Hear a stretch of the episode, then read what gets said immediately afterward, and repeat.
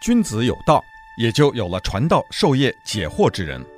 欢迎收听星期一到星期五《授之有道》节目，听王寿之教授为你解读天下事。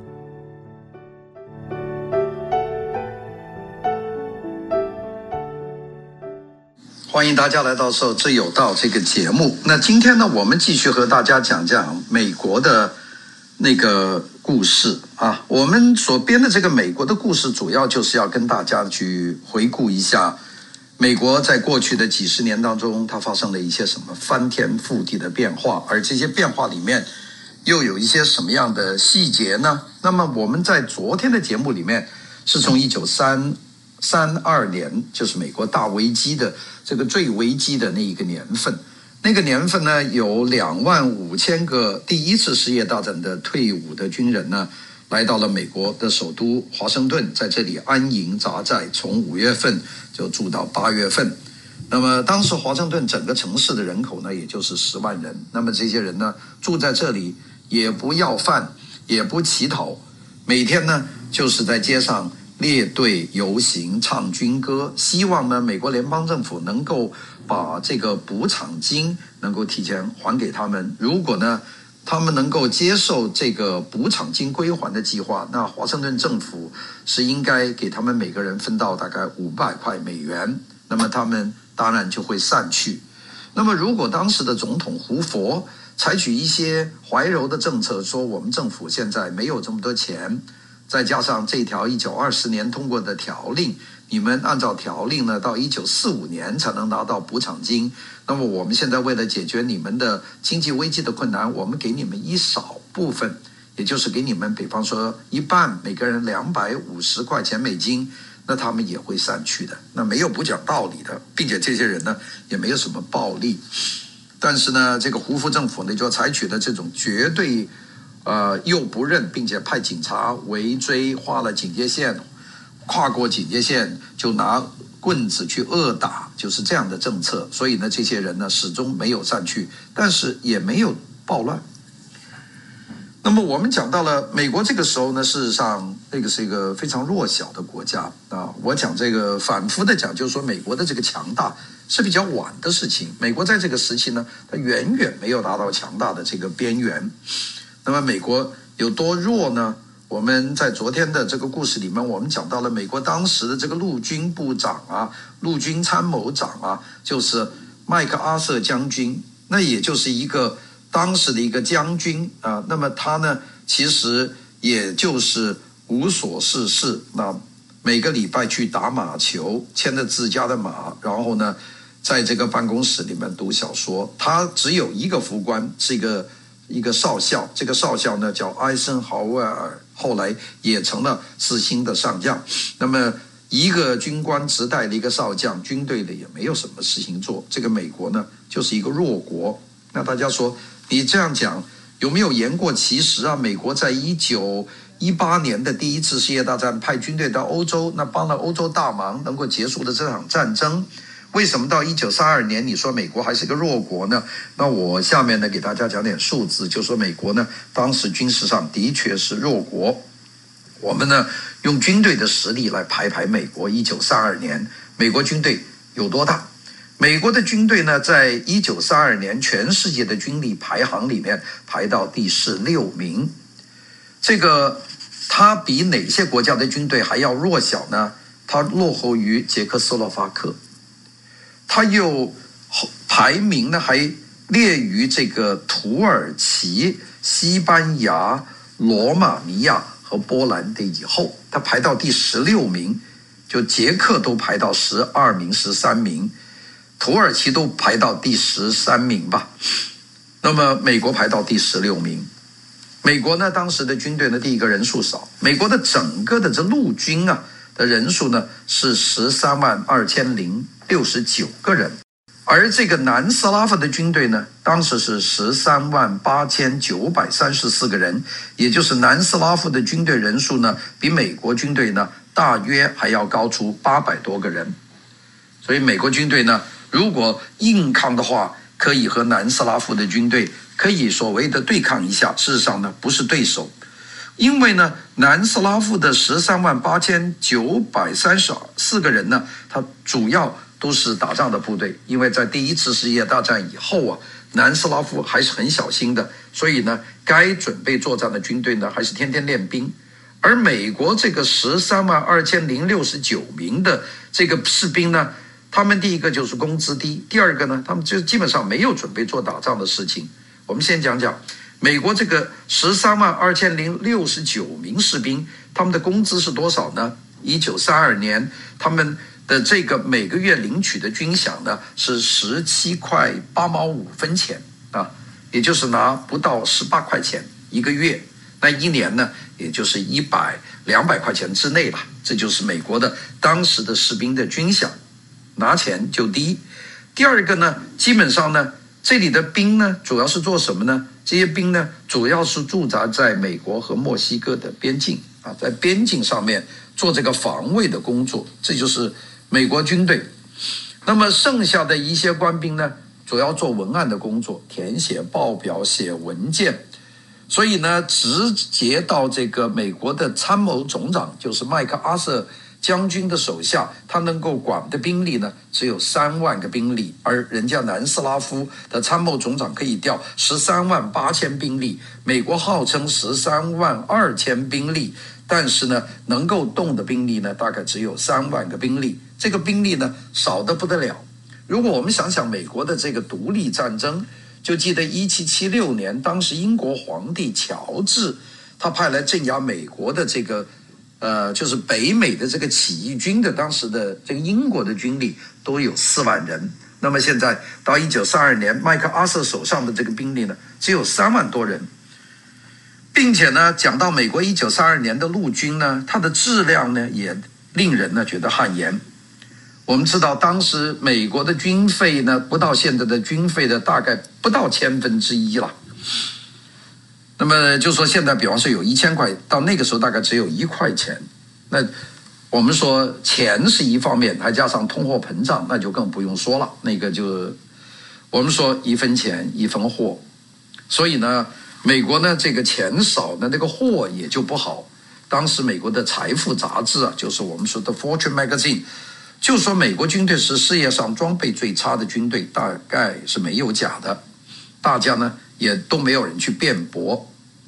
如果美国遇到危机啊，当然美国那个时候不可能有危机。一九三二年，加拿大不会动美国，墨西哥也没有能力动美国。如果一旦美国有危机，美国要打仗，那麦克阿瑟能够调动多少的部队呢？他可以说有三万兵可以派出来，就是说号称一万三千二百零六十九名士兵，他能调动就是三万名兵。那么当然还有坦克车，他有一千辆。的坦克车，但这些坦克车全是过时的坦克，也就是一九一八年在欧洲战场上面退回来的美国的旧坦克。从一九一八年撤回来破破烂烂这些坦克车放在仓库里面，一直放到一九三二年。虽然说是坦克车，开出来能不能跑到十英里不趴下来都比较困难。这就是美国的军力。啊，美国呢还有飞机。美国飞机还不少，美国呢当时有这种双翼的这个所谓的战斗机，就是两个翅膀的飞起来慢吞吞的战斗机呢，有一千五百零九架。但是呢，其中最快的飞机的时速就一个钟头能飞多少呢？就一个钟头呢，它的时速最快的是飞到二百三十四英里，也就是飞到三百公里一个钟头。那我们现在开汽车，如果超速的话，那一个小时呢也可以跑到一百迈。它的飞机呢，可还可以开到两百三十迈，也就是说，汽车就比汽车速度开得快的汽车速度大概快一倍，这就是美国最快的飞机。这飞机呢，能不能打也不知道。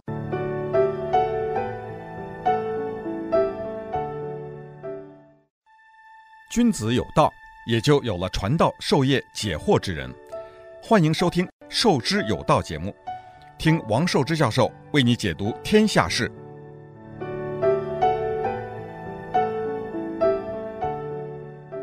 美国当时呢，在麦克阿瑟手下还有一个机械化的步兵团，这个团呢是什么步兵呢？是骑骑兵。这个骑兵呢，据说还相当的现代化，就是头上呢戴了用橡胶做的防芥子的这个面罩。第一次世界大战的时候，当时呃前线用芥子毒气，所以有的人呢戴上防毒面具，也给马做了防毒面具，并且呢还做了一些护腿，就把腿部膝盖的地方把它包住。这就是美国的机械化步兵团。所以啊，当时有一个记者啊，就写美国步兵啊的感觉，说美国军队给人的感觉就是穿着松松垮垮的制服，敞着胸，懒洋洋的背着一支过时的这个春田式的步枪，然后呢，在美国那个无边无际的大地上没完没了的走来走去，这就是美国兵的形象，这就是一九三二年的美国军队。当时美国的军官怎么样呢？美国全国只有一个四星上将，啊，美国没有三星上将，在当时只有一个人有四星，这个就是麦克阿瑟，他是作为参谋长，年薪呢还不低的。我们知道每个士兵的月薪是十七块八毛五，那年薪也就是两百块钱，而麦克阿瑟的年薪呢是十万零四百美元，他还算是最有钱的，他并且呢。在这个华盛顿附近的梅尔堡 m e l b o r 有一个官邸，并且呢，他还有一辆豪华的私家车可以专用，也就是他有专用车。这辆专用车可是陆军的唯一的一辆豪华的轿车，也就他一个人可以用。那么我们说，在他的这个关键里面，第二位是谁呢？就是他的副官。副官是谁呢？副官就是艾森豪威尔，是个 captain，是个少校。艾森豪威尔少校的年薪呢，比他低多了。我们说麦克阿瑟年薪是十万零四百美元，而艾森豪威尔少校的年俸呢是三千美元。艾森豪威尔呢还不光是就给他当这个副官，他还要兼任美国的 Army，就是美国的军队呢，到国会当 lobbyist，当说客。所以呢，他经常呢要从这个行政大楼的国防办公室，当时还叫陆军部啊，要从陆军部呢跑步去这个 Capitol Hill 去国会山。但是呢，麦克阿瑟呢从来不让他用自己的轿车，说这车是我专用的，My limousine，你是不能用的，并且呢也不给他报销这个出租车。华盛顿当时还是有出租车的，但是呢，麦克阿瑟是不给艾森豪尔去报销这个出租车费。那个原因呢，倒不是麦麦克阿瑟为人过于吝啬，而是华盛顿的任何联邦部门呢都没有出租车的这项支出。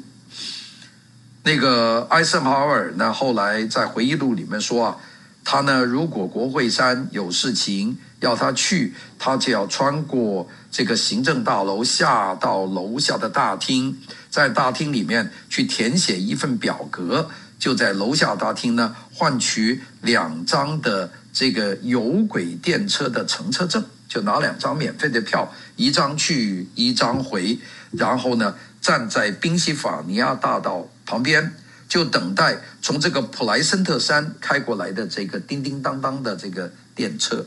这就是美国当时的军事的情况。不过呢，当时呢，如果等电车呢，一般来说还不会等得太久，因为。华盛顿呢，当时电车的轨道还相当多的，它呢一共呢有七百辆这个装客人的这个电车，所以在华盛顿呢坐电车呢挺方便，加上电车特别慢，就有点像现在旧金山的这种缆车，这种叮当车。那么你边这个车边行呢，你可以跳上车去，在上面呢丢上一个硬币。当然，艾森豪尔少校呢，他有一张乘车票。到了国会，他就把票呢就交给了这个司机，那他就可以下车了。回来还是用另外一张票。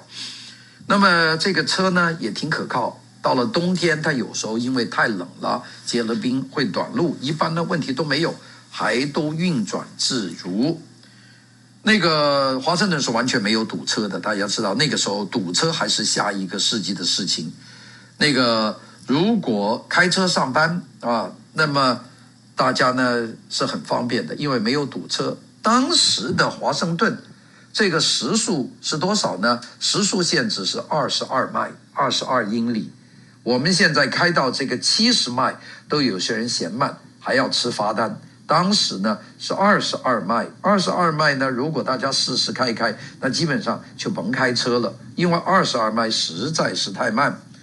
然后呢，这些人从马里兰、从弗吉尼亚这个郊区开车到华盛顿上班，那个车停在哪里呢？就停在办公室的门口，因为从来就没有缺车位，总是宽宽敞敞。我们看那个旧的美国电影，当时美国的华盛顿的那些车是爱停哪就停哪，也没有停车费之说。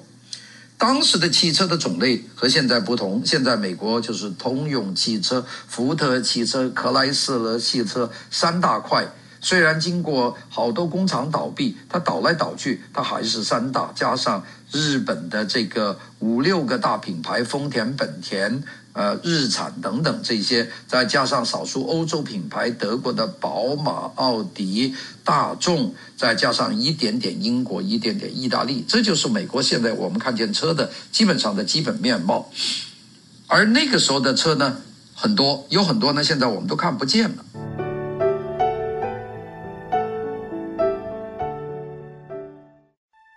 君子有道，也就有了传道授业解惑之人。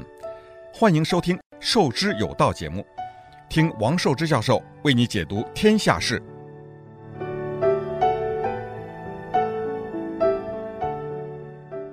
我们说，当时在华盛顿街头有些什么样的牌子的车呢？现在我们很多人都不记得了，像 Packard 啊，这个 Packard 曾经在美国当时是流行的车，还有 Studebaker 啊，斯塔特贝克 Studebaker 这个车呢。我们现在很多人都见都没见过，可能在汽车博物馆里面还可以看见，还有 Graham 啊，格莱汉姆，还有这个 Pierce Arrow 这个皮尔斯剑啊，还等等这些车吧啊，这些车现在都没有了。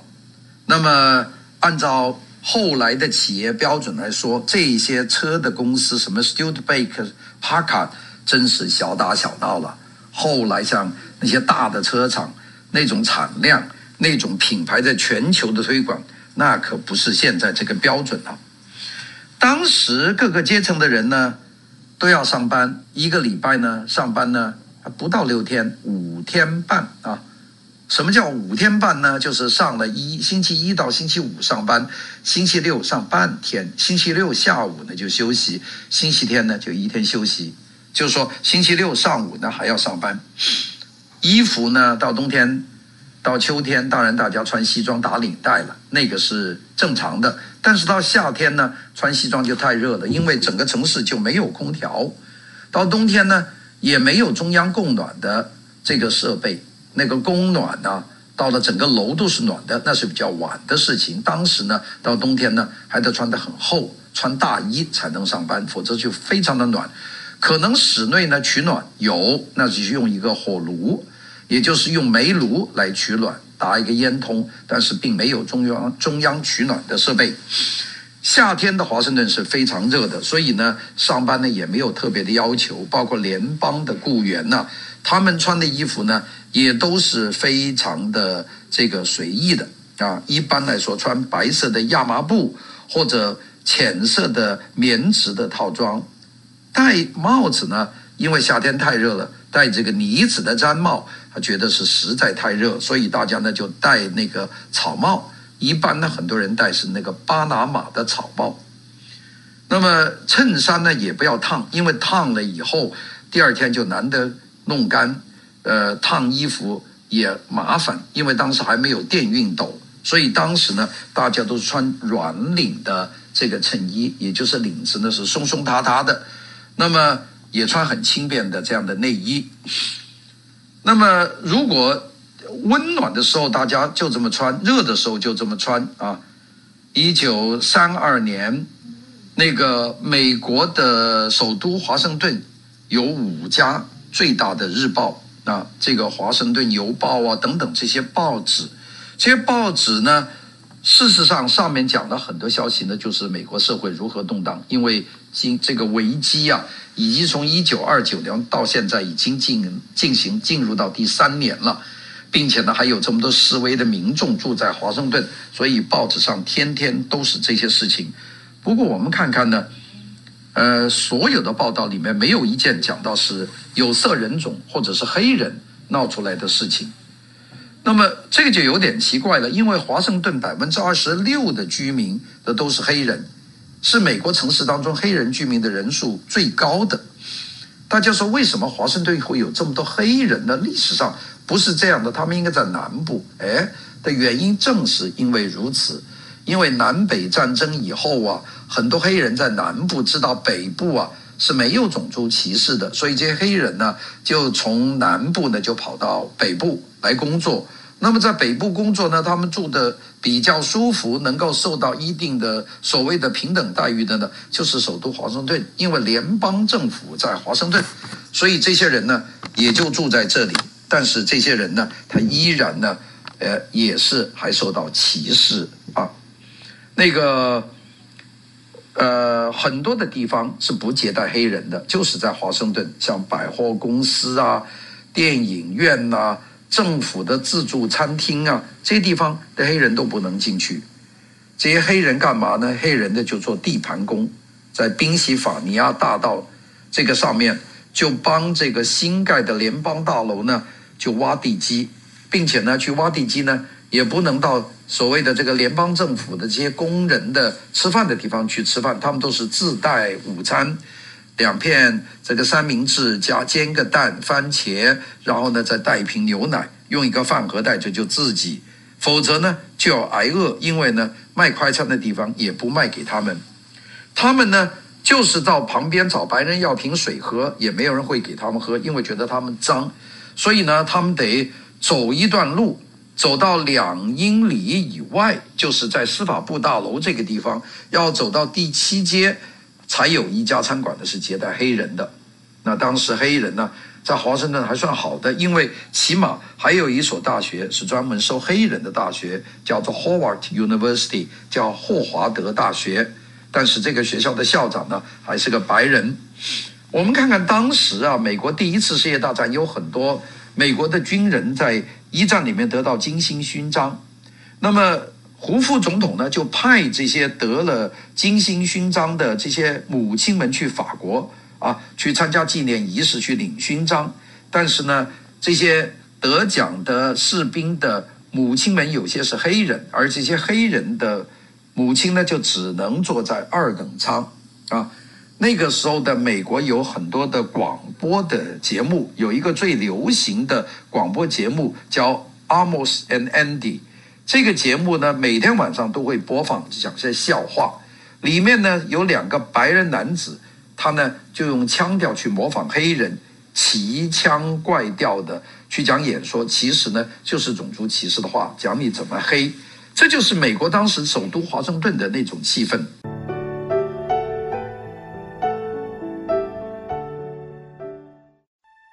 君子有道，也就有了传道授业解惑之人。欢迎收听《授之有道》节目，听王寿之教授为你解读天下事。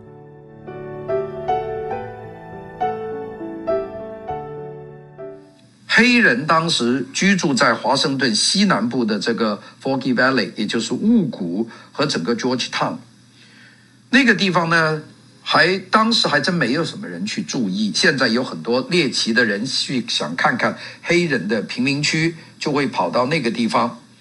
华盛顿呢，其实当时是一个非常美好的一个城市，虽然天气非常的恶劣，那么条件也不好，但是华盛顿呢，啊，怎么作为美国面积最大的第十四个城市啊，这个也还不错。那个大家呢都去，因为树很多啊，因为是首都啊，所以种树很多。华盛顿当时呢是十万居民，有多少棵树呢？有六十万棵树。就平均每个人有六棵树，所以呢，到处都有树林，相当不错的。但是呢，华盛顿的高级区域呢是黑人不能进的啊，像这个这个卡罗拉玛高地，就 Carolama High，在这个地方呢，这个地方是写了“闲人莫入”。这个闲人呢，指的就是黑人。哎，还有一种人，就是犹太人。犹太人当时在美国也是受到歧视的。不像后来犹太人在美国在各个方面取得很大的进取，又由于这个一九四六年犹太立国，就建立了以色列国，犹太才算是有一个呃为他们申诉的国家。那个时候是没有的。那个当时呢，你就是反对犹太人，不让犹太人进入你的高级社区，连外交界大家都不会皱眉头。呃，当时美国就这么一个情况，更慢说是歧视黑人了。当时的使馆区呢，在 Massachusetts Avenue 啊，就是马马赛诸塞大道。我们知道这两条大道，Connecticut Avenue 和 Massachusetts Avenue 这两条大道呢，他们都是使馆区。我们记得很多年前，中国的大使馆呢是在 Connecticut Avenue，在康内狄格大道。那旁边的 Massachusetts 大道的使馆呢就更多。当时在哪儿呢？在现在的十六街，Massachusetts Avenue 和十六街交界这一带呢，大使馆林立。那么当时这个街头呢是用鹅卵石铺的，就是原石头铺的。那么大使们呢，很多人呢。甚至就没有自己的私人车，小一点的大使馆呢，就只有一辆车，大家挤着坐，没有专车的。所以大使们呢，一般呢就穿着这个这个官服，也就是带条纹的西装裤，还有双排扣的礼服，他们呢就可以这个走路从这个十六街就走到白宫去参加国家的这些会议。你说那个时候多么简陋？不过他们走路呢得非常的小心，因为呢。地面是鹅卵石铺的，走不好就摔一大跟斗，所以呢要非常小心的走路。